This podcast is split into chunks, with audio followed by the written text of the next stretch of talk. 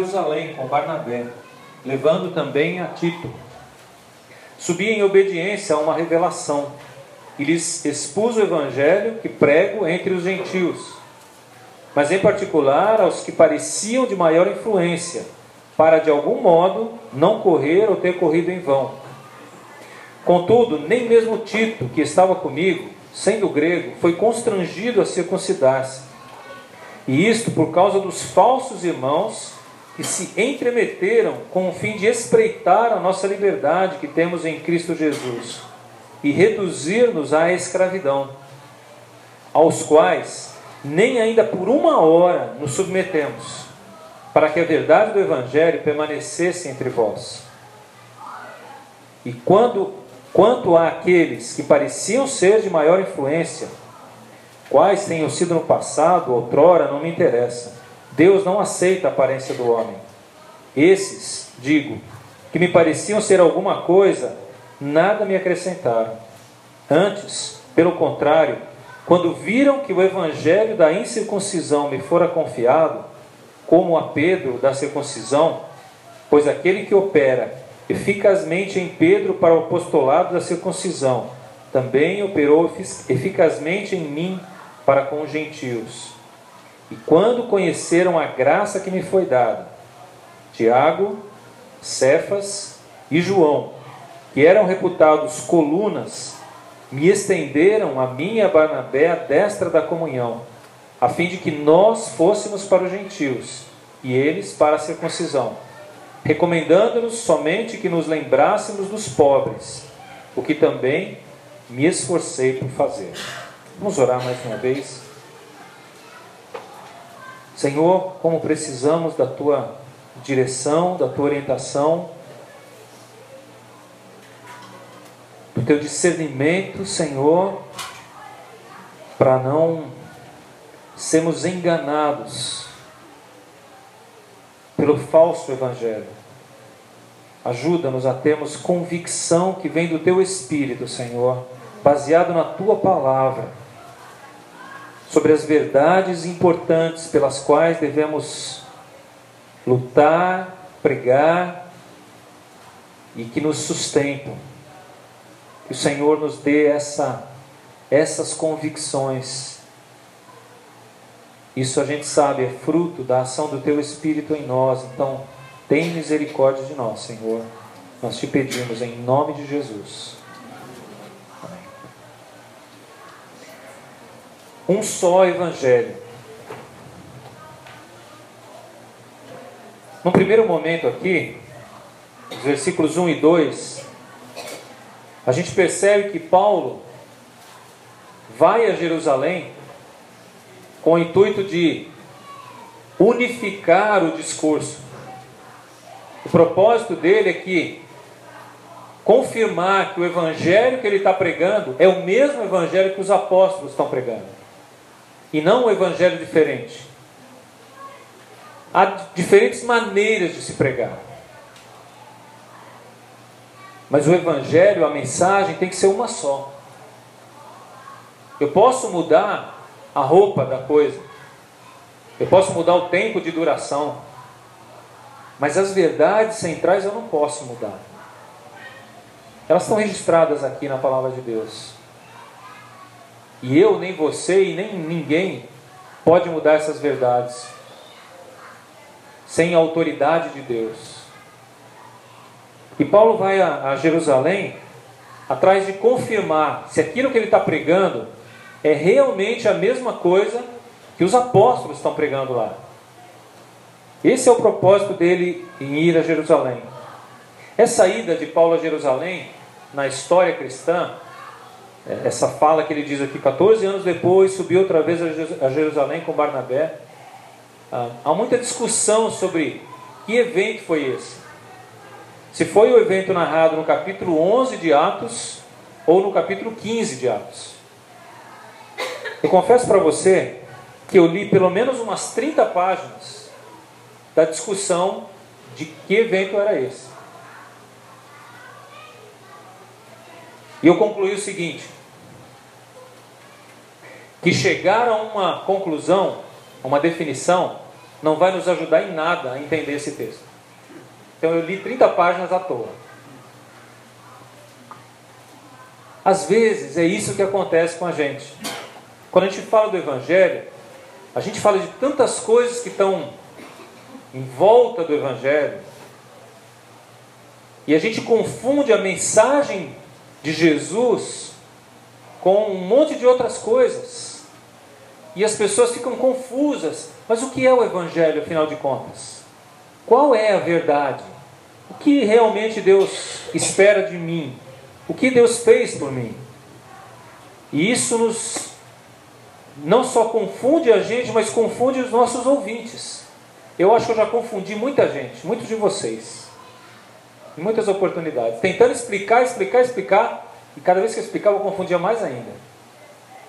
Porque o Evangelho é simples.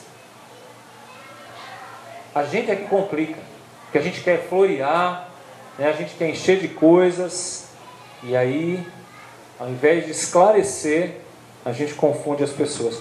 Meu propósito hoje não é confundir. Espero que Deus tenha misericórdia de nós e nos ajude a entender as verdades simples e básicas e centrais que estão registradas aqui por Paulo. Paulo vai a Jerusalém para expor o evangelho que ele pregava. É isso que ele diz aí no verso 2, né? Subi em obediência a uma revelação e lhes expus o evangelho que prego entre os gentios. E aí ele diz: para que eu não fique correndo em vão, para que eu não diga uma coisa e o pessoal de lá diga outra. Então vamos unificar o nosso discurso aqui. Eu acho que é isso que a gente precisa fazer na igreja. Precisamos aprender a fazer isso. Precisamos pregar uma coisa só. Sabe a experiência lá em Santo André? Está sendo o seguinte: a gente está iniciou um projeto já há três anos de visitas. Essas visitas foram era uma vez por mês, a cada dois meses, depois foram afunilando, cada 15 dias. A partir desse ano estamos lá toda semana, todo final de semana. Tem uma equipe lá. E nós dividimos em quatro equipes, cinco pessoas em cada equipe. Então, é, muitos estudos nas casas estão sendo feitos. Né? Eu não sei exatamente a conta, mas tem uns 15, mais de 15 estudos estão sendo feitos nas casas. O que acontece? Eu vou lá, eu sou da equipe da primeira semana. Então eu vou lá, visito as casas, faço um relatóriozinho e deixo lá, num, exposto lá, ó, visitamos tais e tais casas, tal horário, e ensinamos isso, isso, isso, ou tal, lição número tal. Né? Aí a equipe número 2 vai na semana seguinte, olha o que foi feito e pensa, bom, vamos dar continuidade. E eles dão os estudos. E a equipe 3, que foi que esteve lá nesse fim de semana, e a equipe 4 que vai no próximo. E que Deus tenha misericórdia que a gente esteja falando a mesma coisa. Essa é a minha grande preocupação, gente. Eu vou dizer para vocês. A minha grande preocupação é que a gente esteja falando a mesma coisa. Porque a gente vai causar uma confusão na cabeça daquele povo se cada um resolver falar a sua verdade.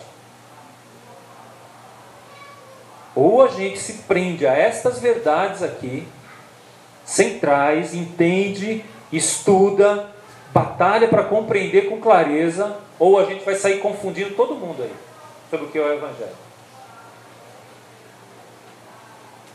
A gente está falando de Paulo e os apóstolos. Já tinham problemas. Vamos juntar e ver se a gente está falando a mesma coisa? Vamos. É isso que Paulo falou. Vamos ver se a gente está pregando o mesmo evangelho. O que eu estou pregando lá é o mesmo que vocês estão pregando aí? Vocês entendem isso como sendo o mesmo evangelho? Hoje em dia é mais fácil. Não, faz o seguinte: vamos começar outra igreja. A gente começa outra igreja e prega o que a gente quer, né? Por isso que está essa proliferação de igrejas por aí. Porque cada um quer pregar o seu evangelho. Como se o evangelho fosse personificado. Né? Vou pregar o evangelho que eu entendi que Deus me revelou. E aí sai pregando asneira por aí. Em nome de Jesus. Falando besteira em nome de Jesus. Porque não tem paciência de estudar a palavra de Deus, de entender o que Deus realmente diz, de ter humildade e perguntar: vem cá, como é que você entende essa verdade? Não, eu entendo que é assim. Aí sai dizendo a besteira, como se fosse Deus que tivesse mostrado. E nem teve a paciência e a dedicação para estudar e para realmente ver se é isso mesmo. Ao invés de querer sair correndo pregando, pare. Paulo nos deu exemplo aí. Assim que ele se converteu, ele passa três anos em reclusão para realmente compreender o Evangelho. E aí ele começou a pregar o Evangelho, fez isso por vários anos. Depois de vários anos, ele vai para os apóstolos. É esse o texto que nós temos na mão. 14 anos depois, ele vai para os apóstolos e diz: Olha, vim aqui porque eu preciso saber se o evangelho que eu estou pregando é o mesmo que vocês estão pregando. Precisamos unificar o nosso discurso. Precisamos ter um evangelho só. E é isso que ele vai fazer ali. Nossa igreja trabalha na base de grupos pequenos nas casas, né? A gente tem na base de, juntando o Catolé Zé Ferreira, uns 12, 13 grupos que se reúnem, reúnem semanalmente nas casas. Adolescentes, jovens, adultos. Temos diferentes líderes nesses grupos. Temos 12, 13 líderes. Agora, será que o nosso discurso está uniforme? Será que pregamos o mesmo evangelho? Será que estamos batendo nas mesmas teclas? Será que é necessário, às vezes, nós temos reuniões aqui, toda segunda-feira. Ah, estamos retomando, né? Às vezes com os grupos de adultos, às vezes com grupos de jovens. E aí discutimos. É, muitas vezes o assunto que está sendo ensinado é isso, está tendo dificuldade, como é que a gente pode abordar? Mas alguns acham que não, eu já sei, deixa comigo. E aí começa a ensinar e a pregar o seu evangelho. Parece que é um evangelho dele. E peraí, o que, que, que nós estamos fazendo aqui? Nós temos que aprender a trabalhar juntos. Nós temos um evangelho só, um Deus só, um Jesus só, um Espírito só, uma só fé. Não podemos sair por aí pregando o que nós achamos por bem pregar, ensinar o que nós queremos ensinar. Temos que aprender a trabalhar, andar juntos, caminhar juntos. Esse para mim é o grande alerta de Paulo para nós, de Deus para nós aqui nesse texto. Em segundo lugar, a partir do verso 3, nós vemos aí os inimigos da unidade. Aqueles que parece que faziam questão de criar conflitos para dividir a igreja. Os inimigos da unidade são chamados por Paulo aí de os falsos irmãos. Versículo 4. Os falsos irmãos estão infiltrados na igreja, continuam infiltrados na igreja. A gente está no começo do evangelho ali, mas eles continuam. Jesus falou: cuidado, porque logo que eu sair, lobos virão disfarçados de ovelhas, estarão no meio de vocês, estarão no nosso meio. Eu não quero que você pare assim e comece a olhar do lado pensando: será que esse cara é um lobo aqui do meu lado? Eu quero que você pense: será que eu não sou o lobo? Será que eu não estou com motivações erradas, com conceitos errados? Será que eu não estou causando dificuldades para os outros? Será que eu não estou provocando divisões? A questão é: olha para si, para de olhar para os outros.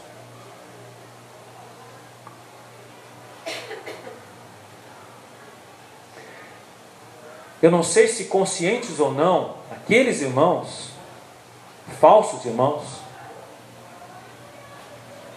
acabam sendo, acabavam sendo instrumentos de divisão, mesmo de hoje. Eu não sei se conscientes ou não, alguns irmãos, falsos irmãos, acabam se tornando instrumentos de divisão.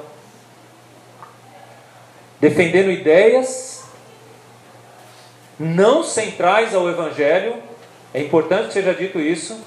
Normalmente essas pessoas ficam discutindo é, detalhes. Como o texto que eu fiquei lendo ali, 30 páginas, para concluir que o que, que adianta se foi no capítulo 11 ou no capítulo 30 que ele está se referindo aqui? Mas tem que ser, eu acho que é aquele lá e é aquele que é o mais importante. Mas isso não vai interferir em nada na minha mensagem hoje, no estudo, na, na, na, no ensinamento que Paulo quis dar nesse texto. Em nada vai interferir. Mas tem pessoa que quer discutir, porque se foi no capítulo tal ou no capítulo tal. Se foi antes ou se foi depois. Se foi muito ou pouco tempo. E gasta um tempo enorme disso e causa problemas e causa divisões discutindo superficialidades. Discutindo coisas sem valor, sem importância. Se você vai discutir, pense bem o que, que você vai lutar. Tem que ser uma verdade muito importante, uma verdade central. Aí lute por ela. Mas não para ficar discutindo se, se é melhor de pé ou sentado, se a roupa está curta ou está comprida, se o cabelo deve ser desse ou daquele jeito, se, se a igreja é essa ou aquela lá. Para com isso. Volte para o Evangelho. Fala sério com as coisas de Deus. Não fica brincando com coisinhas do seu gosto pessoal ou do seu achômetro. Que você acha, que você gosta. Isso não tem importância nenhuma.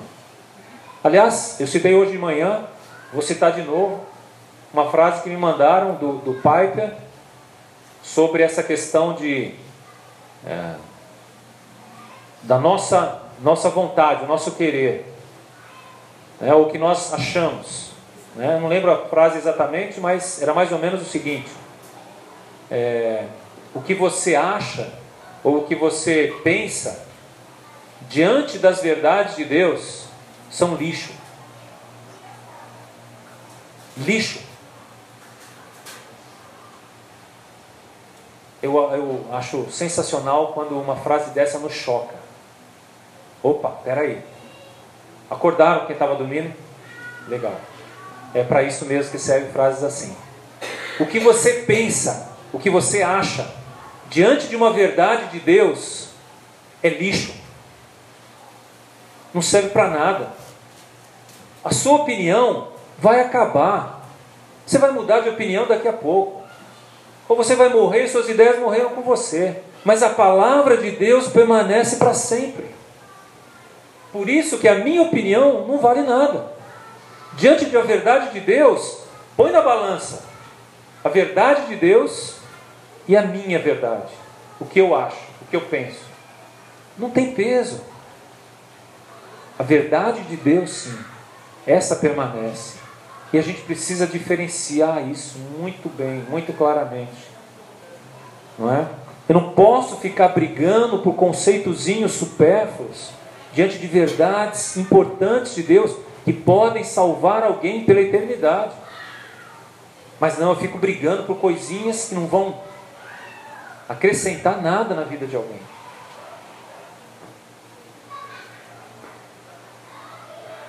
Na época de Paulo, esses falsos irmãos eram chamados de judaizantes. E eles acreditavam que para alguém se tornar um cristão, ele deveria também se tornar um judeu. Porque afinal de contas, Jesus veio dos judeus. Jesus era um judeu. Jesus praticava a lei. Portanto, se alguém quer se tornar um cristão, quer ser seguidor de Jesus, ele deve ser judeu também. Deve ser circuncidado, né? Que é aquela cirurgia que é feita no homem, criança, no menino, para caracterizá-lo como um, um judeu.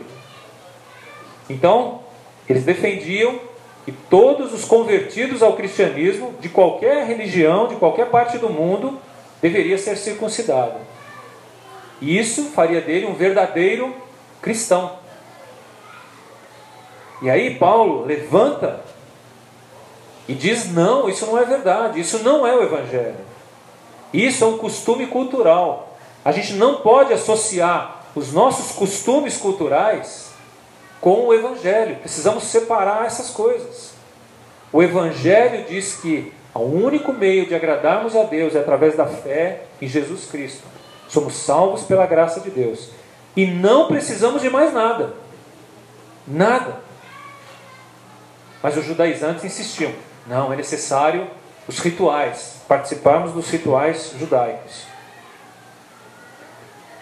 Como diz o verso 4, essas tentativas de empurrar em cima da gente algumas leis, algumas regras, alguns tem que fazer assim, ou tem que agir assim. O crente verdadeiro é o crente que faz desse jeito aqui, que usa tal palavra. Isso são maneiras de nos escravizar e não de nos libertar. O Evangelho liberta, a lei escraviza. Há muita gente nas igrejas cristãs evangélicas pregando a lei e não pregando a graça. Estão pregando que para você agradar a Deus tem que fazer assim, assim, assim. Mentira. Mentira. Não tem não. Para você agradar a Deus, você precisa dizer: Senhor, tem misericórdia de mim. Me salva pela tua graça. É isso, é essa oração que Deus ouve. Preguei sobre isso hoje lá em Catolé da Ferreira. É essa oração que Deus ouve. Senhor, tem misericórdia de mim. E não ficar empurrando regras para cima das pessoas. Ah, o jeito certo é assim. A fala certa é essa. O lugar certo é esse. É assim que a gente tem que fazer. Tem que mudar isso um pouquinho para lá, um pouquinho para cá. Para com isso. Paulo enfrenta essas pessoas de uma maneira muito, muito direta, cara a cara. Paulo não aceita que usem o evangelho falso para escravizar pessoas, porque o evangelho de verdade liberta. Liberta-nos de, rei, de leis, regras. O que nos atrai no Evangelho é o amor de Deus. Não são as leis de Deus ou as promessas falsas de que você vai melhorar de vida e fazer isso e aquilo. O que nos atrai de Deus é a aceitação, o amor, o perdão. Isso nos cativa no Evangelho. Como a gente cantou aqui, agora há pouco. Sabe o que lembram esses falsos irmãos? Quer estejam aqui no nosso meio, quer estejam lá, não sei aonde. Eles lembram aqueles caçadores de passarinho. Eu, não é muito minha especialidade, eu sei que tem uns, uns, uns especialistas por aqui, né? Só não vou entregar quem são. Mas ah, o caçador de passarinho, pelo pouco que eu conheço, ele conhece muito de passarinho.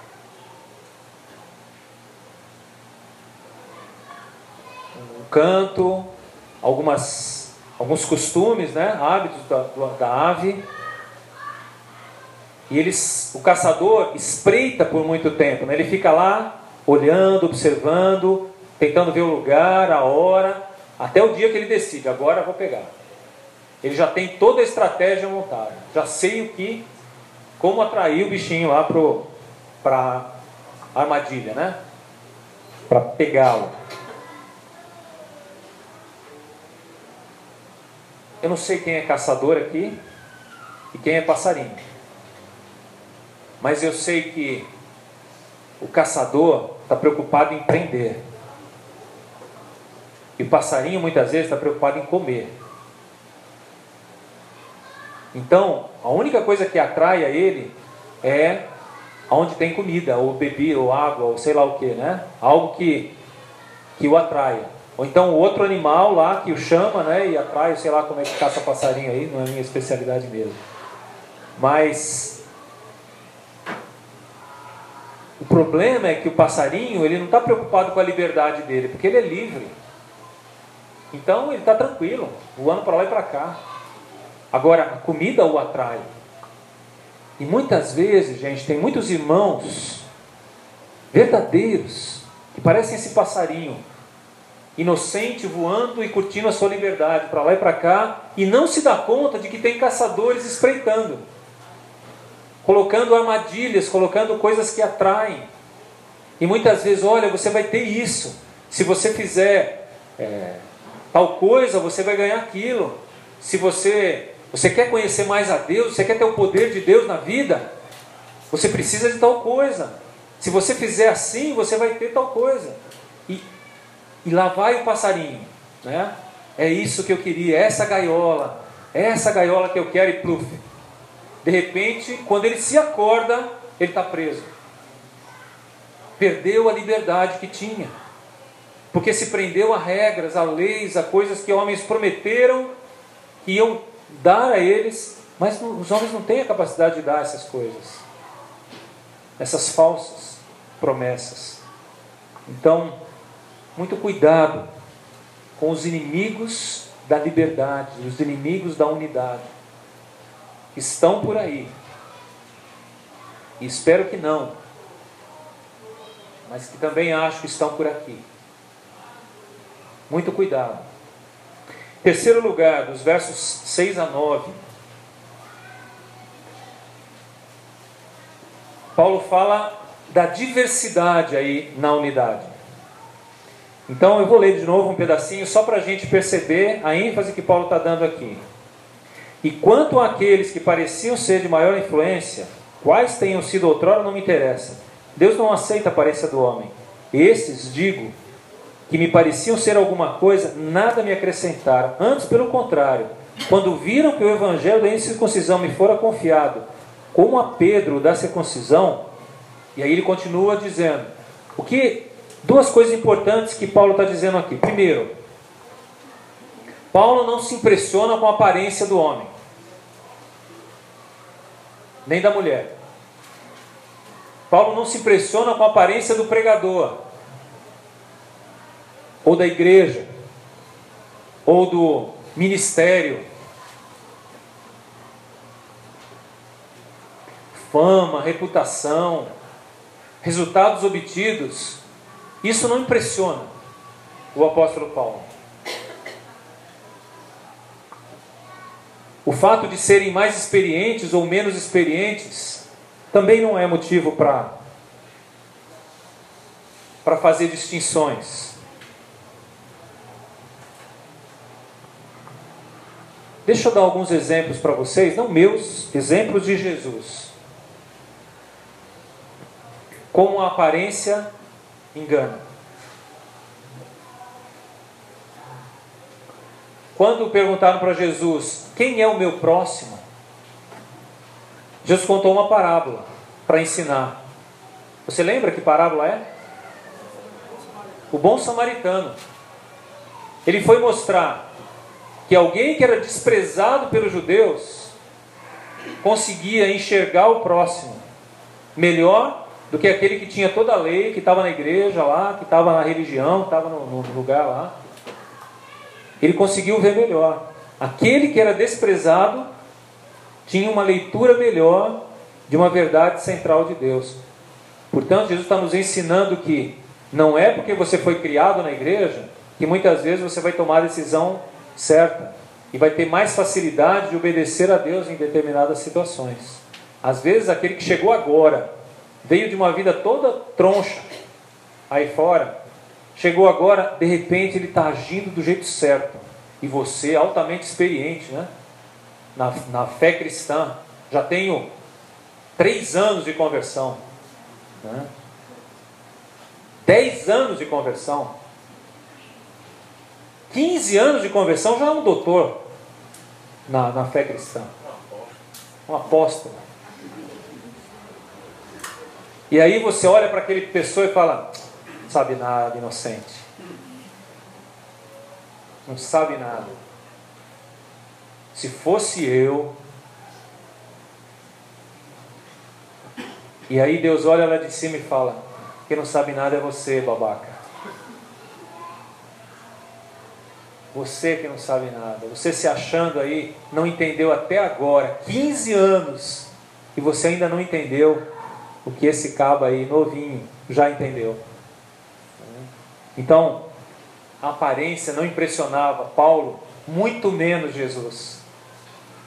Quando ah, Jesus vai dar um exemplo de contribuição, de contribuir generosamente, vocês lembram que ele usou de exemplo?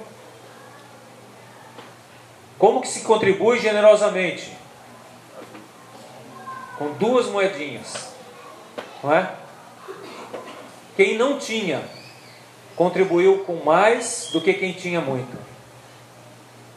Porque esse que tinha só duas moedinhas deu tudo. E era isso que Deus estava pedindo. Era isso que Deus espera de nós. Aquela viúva que só tinha as duas moedinhas e Deus deu as duas, deu a grande lição. para aqueles endinheirados que chegavam lá e derramavam seu saco de moedas no cone barulhento do ofertório lá. Eu não sei se a gente coloca alguma coisa aí, todo mundo que botar oferta faça barulho, né? Bota uma, uma musiquinha, botou oferta, toca a musiquinha. Já deixaram até celular. Até celular, rapaz, bota para dentro. É... Então, Deus não olha a aparência, Jesus não olha a aparência. A viúva ensinou os ricos como se contribuir. E o último exemplo é o, uh, o exemplo de oração. Quem é a pessoa que ora corretamente? Como é que se ora corretamente? Jesus contou uma parábola para mostrar como se ora. E ele falou: dois homens subiram para o templo. Um experiente, conhecia toda a lei, era um homem religioso, fiel nas reuniões, dizimista, isso e aquilo. E na hora da oração ele orou assim: obrigado, porque eu não sou igual aqueles pobres lá fora, aquele pessoal assim, assim, assim. Obrigado porque eu faço isso, eu faço aquilo, eu faço aquilo outro, eu dou esmola, eu ajudo, eu faço não sei o quê. E lá, lá distante tinha o outro lá, o publicano, que orou: Senhor, tem misericórdia de mim. E aí Jesus diz: Este aqui desceu para casa justificado. Mas aquele que se acha grande coisa, a oração dele não foi ouvida. Veja que a aparência não impressiona Jesus. Você pode falar as palavras mais bonitas que você aprendeu. Pode até citar as suas fontes. Mas você não vai impressionar Deus. Não impressionava Jesus, não impressionava Paulo e nem vai impressionar aqueles que sinceramente seguem a Jesus. Se você se impressiona com discursos como esse, acorda e volta para o Evangelho. Enquanto é tempo. Eu lembro de um caso aqui na igreja, de muitos anos atrás. Tinha um sujeito que frequentou durante um tempo a igreja e, e ele orava de maneira longa, né? Aquelas orações, Senhor, não sei o que lá, não sei o que lá. Aí tinha uma outra pessoa que, que frequentou a igreja na mesma época, encontrando com ela uma vez, ela falou: Ah, eu gostava muito de lá na igreja, mas eu gostava especialmente da oração daquele homem lá. Eu falei: aquele homem na verdade, nunca se converteu, nunca se firmou nas coisas de Deus. E essa mulher também nunca se firmou nas coisas de Deus. Então veja como é fácil enganar aquele que não compreende o Evangelho. Porque a gente se impressiona com aparências, se impressiona com, com o discurso, com a fala, com a postura. Mas aquele que é filho de Deus de verdade, não. Não impressiona mais, porque eu estou perto de Jesus. Jesus valoriza outras coisas. Jesus valoriza a simplicidade, a humildade, valoriza a fé, valoriza o crer em certas verdades para defendê-la e não os floreados da vida por aí. Né? Bom, Paulo não se impressionava por aparências. Lembra que eu falei que é o Evangelho que dá credibilidade às pessoas e não as pessoas que dão credibilidade ao Evangelho. O que vai fazer com que a gente é, se aproxime de certas pessoas, certos pregadores, certos pastores, certos líderes, certos irmãos, é o Evangelho que eles pregam e não a pessoa que eles são. Ah, o pastor tal, o pastor da catedral, não sei o quê. Bom, sinceramente, gente, para mim isso não diz nada. Mas quando eu escuto a fala dele, o evangelho que ele prega, a mensagem que ele dá, é um evangelho bíblico, é centralizado na pessoa de Jesus, que confronta o pecado, que promove transformação de vida pelo Espírito Santo, joia. Então, esse cara deve ser ouvido. E não, eu vou ouvir o que ele tem a dizer por quem ele é, mas que o, o evangelho que ele prega, esse sim, é que deve ser central. É interessante no texto que a gente leu se você olhar com cuidado, você vai perceber que parece que tem um tom de desprezo de Paulo aqui para os apóstolos. A Daura essa semana me perguntou: quem são esses homens aí de maior influência? Citados quatro vezes, pelo menos, nesse texto aí. Ele fala assim: Eu fui lá para Jerusalém para conversar com os homens de maior influência. Estive com eles, eles não me impressionaram, não. E mais embaixo ele diz quem eram eles. E quando conheceram a graça que me foi dada, Tiago, Cefas e João. Nós estamos falando das colunas da igreja. Dos homens chave da igreja. Estes homens chave na igreja, Paulo está chamando, olha, eles não me impressionaram. Que moral, hein? Por quê? O que Paulo está defendendo não é a ideia de os homens me impressionam, as pessoas me impressionam. Quem me impressiona é o Evangelho, é Jesus Cristo, ele me impressiona. E quando Paulo diz, esses que pareciam alguma coisa, na verdade nada me acrescentaram, Paulo não está querendo dizer e desprezar os apóstolos. O que Paulo está dizendo é, vocês acusadores que vivem, vivem aí dizendo que o único evangelho que presta é o evangelho dos apóstolos, eu quero dizer para vocês: não são os apóstolos que me impressionam. Quem me impressiona é o Evangelho. Não é quem prega, mas é o seu conteúdo, é a sua fala. Gente, quando a gente vai atrás de pastores, de pregadores, de. A gente não vai atrás do Evangelho. Quando você vai para a igreja, porque lá está o pastor tal, você não vai atrás do Evangelho. É, um, é muito comum né, acontecer nas igrejas de ah, o pastor não está hoje, o pastor tal não vai estar tá hoje, quem vai pregar é não sei quem. Eita!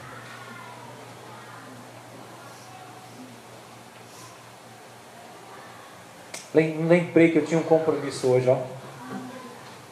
Vou ter que assistir o programa não sei do que, né?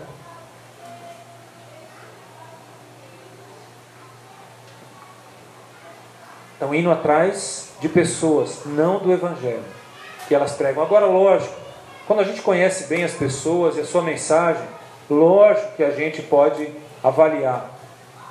Eu sei o que esse pastor prega. A gente, eu, eu falo aqui da consciência cristã, mas muitas vezes eu recomendo, ó, se você quiser a recomendação de alguns pregadores, eu posso falar para você. Porque eu sei qual o evangelho que ele prega. Eu já tenho ouvido, já conheço a mensagem. Então, nesse sentido, não há problema. Agora, se é o mesmo evangelho, mas pregado de outra forma, só porque eu não gosto do jeito do pregador, aí eu estou escolhendo demais. Estou escolhendo uma coisa errada. Eu estou indo pela aparência e não pela essência do evangelho.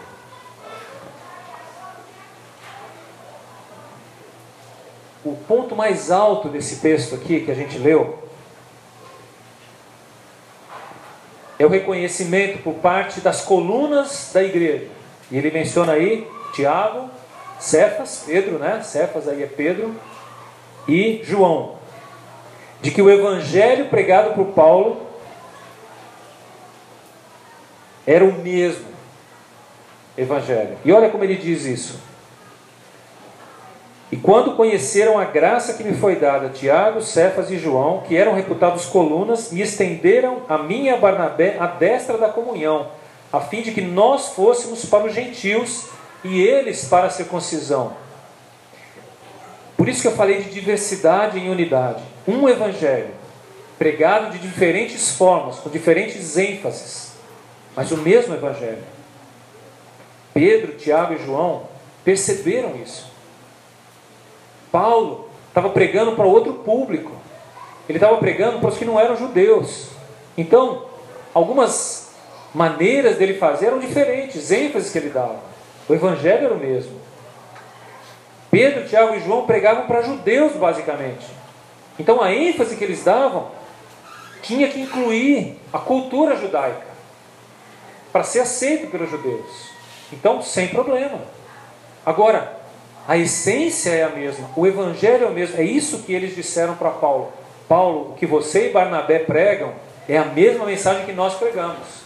Mas você prega para um público, nós pregamos para outro. Por isso temos ênfases diferentes, mas as mesmas verdades centrais. E isso é significativo, isso realmente é importante. Não era outro evangelho, é o mesmo evangelho, é só um evangelho. Paulo era inflexível com relação à essência da mensagem, mas era flexível com relação a um monte de outras coisas. E você quer ver isso? Rapidamente eu vou pedir para alguns abrirem alguns textos e me ajudarem. Eu vou mencionar o texto, você levanta a mão para eu dizer para você. Romanos 12, 18, Jackson. É, também Romanos 14, 1. Gustavo. 1 Coríntios 8, 1. Lá atrás, Rúbia. É, 1 Coríntios 9, 19, Suzane. E aqui é, 10, 14. Quem que levantou aqui na frente? Paulinho. 10, 14. 1 Coríntios. Tá? Então eu tenho cinco textos aí. Não vou ler todo, na verdade o contexto diz mais, mas só para a gente ter uma noção. Paulo, ele chega a dizer aqui o seguinte, uh, no, no versículo 5: Os quais nem ainda por uma hora nos submetemos, para que a verdade do Evangelho permanecesse entre vós. Paulo era duro em relação às verdades do Evangelho. Eu não vou abrir mão delas. Mas em outras coisas Paulo era flexível. Romanos 12, 18. Se possível, quanto depender de vós, tende paz com todos os homens. O que Paulo está dizendo é: o quanto depender de você, tenha paz com todos os homens. Procure harmonizar sempre as situações. Isso requer flexibilidade. O quanto depender de você, tenha paz com todos os homens. Não fica criando discussão, querendo brigar, querendo provar certas coisas tenha paz. Mas se forem contra a verdade de Deus é outra história.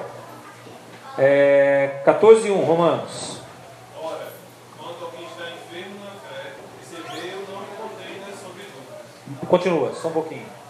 Porque um grego tudo se pode comer, e outro que é fraco come legumes. Ok, então há uma diferença aí, há pessoas que pensam diferente em relação a comer. Um acha que pode comer de tudo, outro só legumes. Os vegetarianos e os carnívoros, né?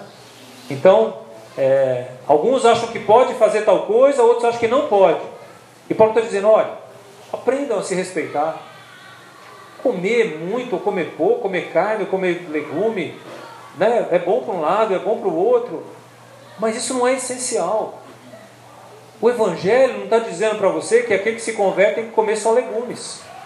Ah, mas Daniel só comeu legumes. Sim, naquela hora, naquela experiência, não é uma lei, não é uma regra para a gente.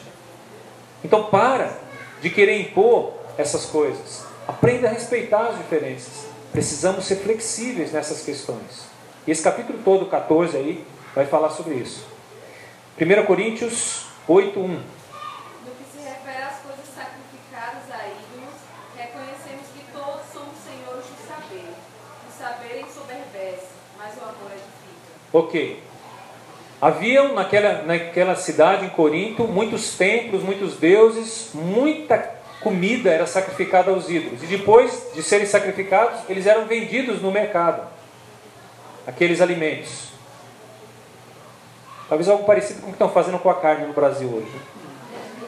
É, mas às vezes a pessoa ia comprar a carne lá e a carne tinha sido oferecida, o, o boi, tinha sido oferecido para um ídolo, para um templo pagão que ficava atrás do, da feira. E o sujeito ia comprar e pensava: essa carne foi oferecida aos ídolos. Paulo disse: não pergunte. Você não precisa ficar preocupado.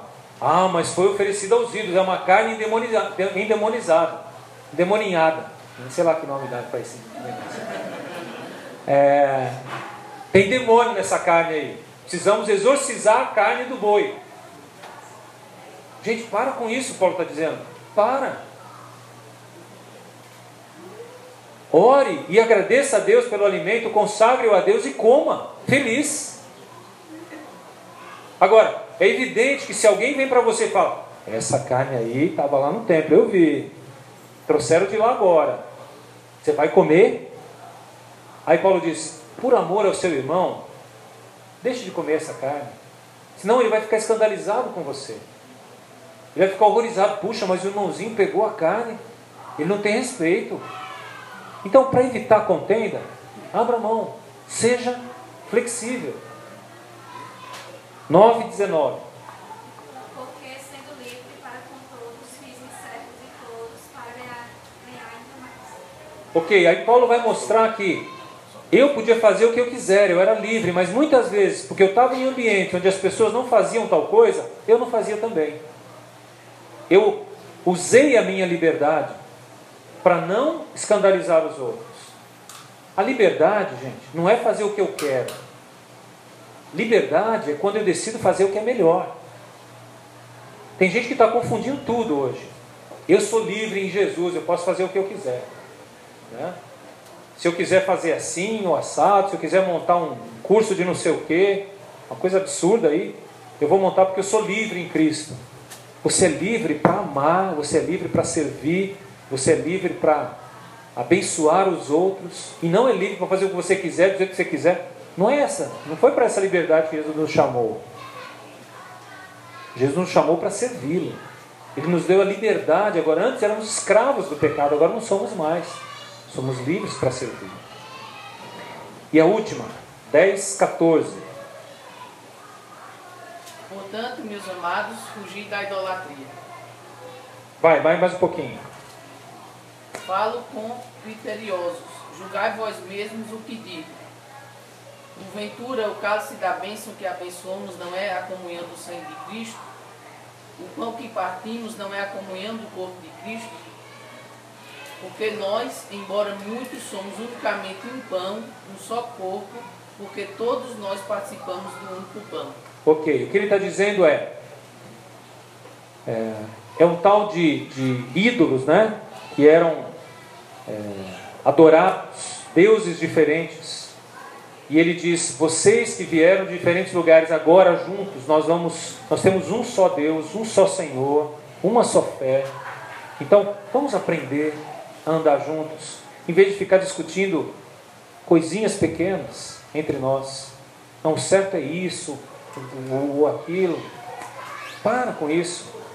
Né? Aprende a respeitar o que é diferente. Aprende a acolher o que é diferente.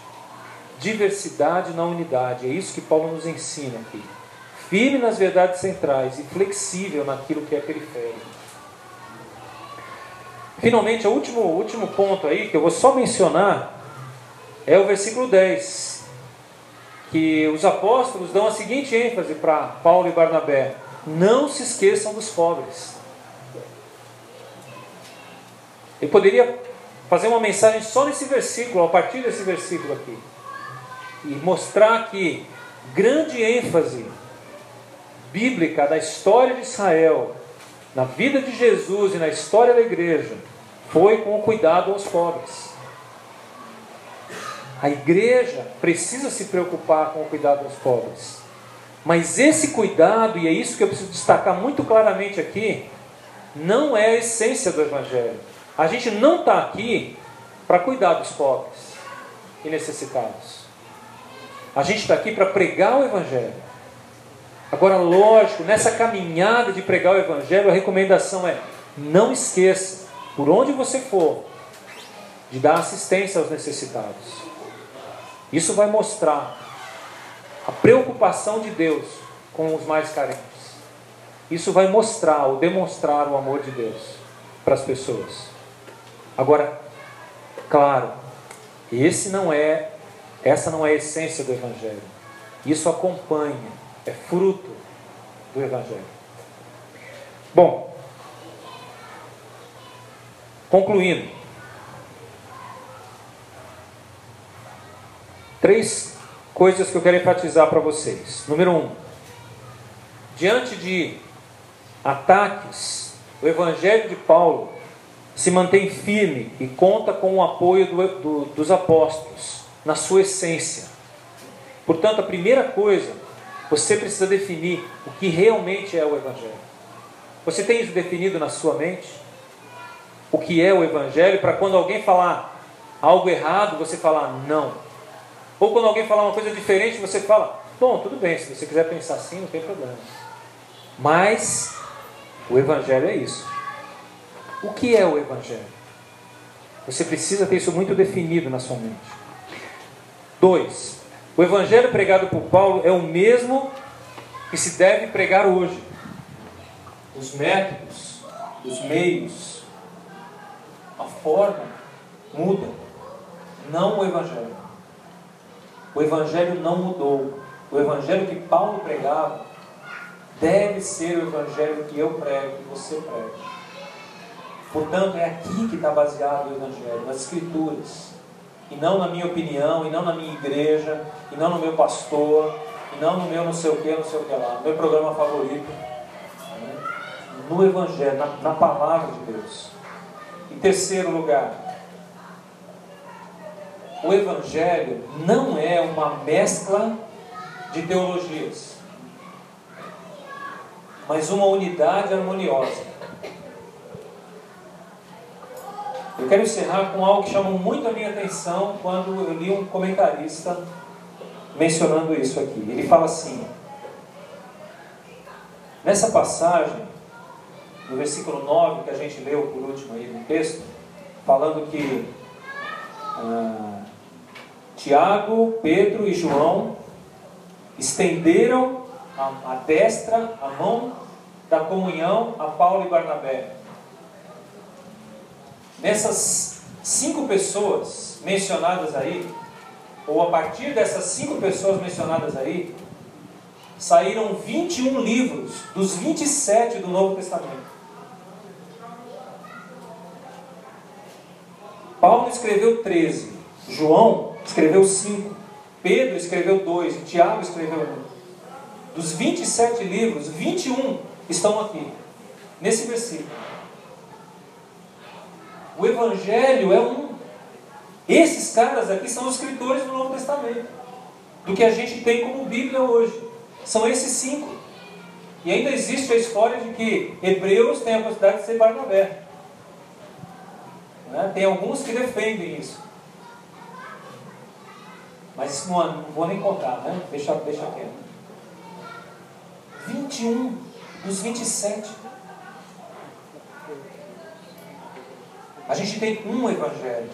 Pessoas diferentes, Paulo está indo para Barnabé, foram pregar para um lado, é, Tiago, Pedro e João foram pregar para outro, mas eles estão pregando o mesmo evangelho, o que está registrado aqui, o que eles registraram, o que Deus fez com que eles registrassem. Nós temos uma mensagem, diferentes abordagens, mas uma só mensagem, um só evangelho.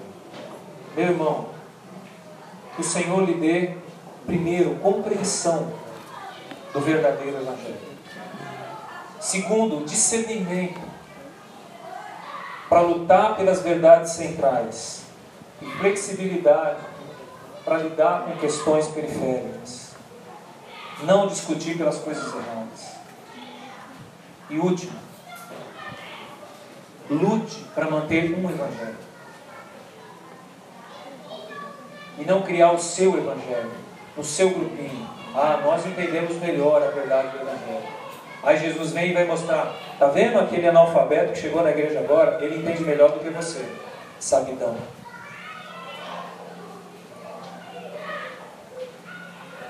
Não passe vergonha. Apenas tenha simplicidade de sempre aprender e voltar à simplicidade do Evangelho. É isso que Deus tem e espera de nós. Vamos orar?